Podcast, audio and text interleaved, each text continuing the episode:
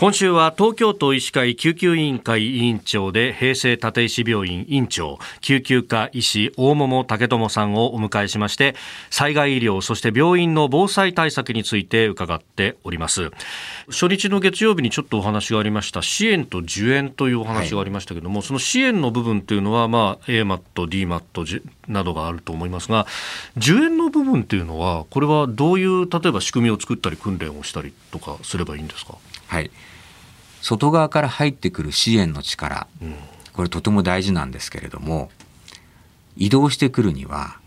やはり移動手段も必要ですし、移動してきていただくのに準備もそれぞれ必要ですよね。うん。はい、そうすると発災直後にもうスーパーマンのように被災地外から、ね、すごいパワーを持ったチームが駆けつけてくれる、これ理想ですけれども現実的には難しい。となると万が一激甚災害が発生した場合は頼りになるのはその地域で普段医療提供を行っていただいている医療機関と医療機関で働く皆様方ということになります。うんはい、ですので、えー、普段ね自分の診療所、うん、あるいは、えー、クリニックでご勤務なさっておられる方々も地域によってはそのままそこで診療を続けるということもございますが、大抵の場合はね、まあ、病院の近くに仮設の軽症者の方々を受け入れて、ね、治療を完結する。もしくはどの方が重症でどの方が中等症で病院で治療を受けなくてはいけないのかということを、まあ、判定させていただく。これトリアージと言いますが、はい、まあ、こういったことをやることに、まあ、従事していただくような仕組みをそれぞれの地域でお作りになっておられます。そして自分たちが地域の医療復興に向かうためには、はい、助けに来てくれたチームの力をお借りしてそして地域の医療を行いながら自分たちも復興に向かっていくまあ、そういったこうバランスをですねきちんと管理をするためにそれぞれの地域の医師会であったり、はい、ね、保健所が中心になって、まあ、災害医療をマネジメントしていただく。その仕組みが、まあ、広い意味での受援の仕組みということになろうかと思います。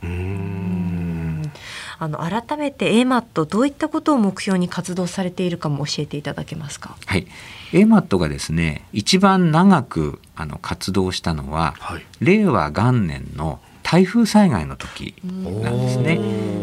これ阿波の方の会員病院さんが被災をしまして、まあ、あの時にはかなりたくさんの傷病者の方があの搬入されてきましたけれども、まあ、この時には、まあ、発災直後からですね、はい、支援をさせていただいてある程度落ち着くまで、まあ、2週間から3週間ぐらいのスパンで、えー、日本全国からいろいろなあのチームに参集をしていただきましてその地域の医療の支援をさせていただきました。はい、あくまでも、えー、その地域の中に核となる医療機関が一つしかございませんでしたのではい、でそこの救急外来を、えー、継続的に支える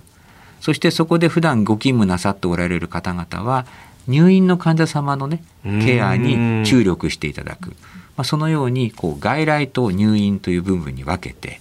その主に病院の外来の部分を継続的に担当させていただいたというのが、はい、まあ、一番分かりやすい実績かなと思います。まあ雨もそうでしたけれどもあの暑さで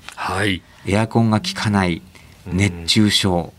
という状況に陥って、まあ、やはりその熱中症の方々も数多くあの病院の方にあの搬送されてまいりました。あるいはご自身で受診ということになっておりました。うん。やっぱ災害ごとにこう変わるんですね。そういうところは柔軟に対応していかないといけない。ねはい、フェーズのお話と災害の種類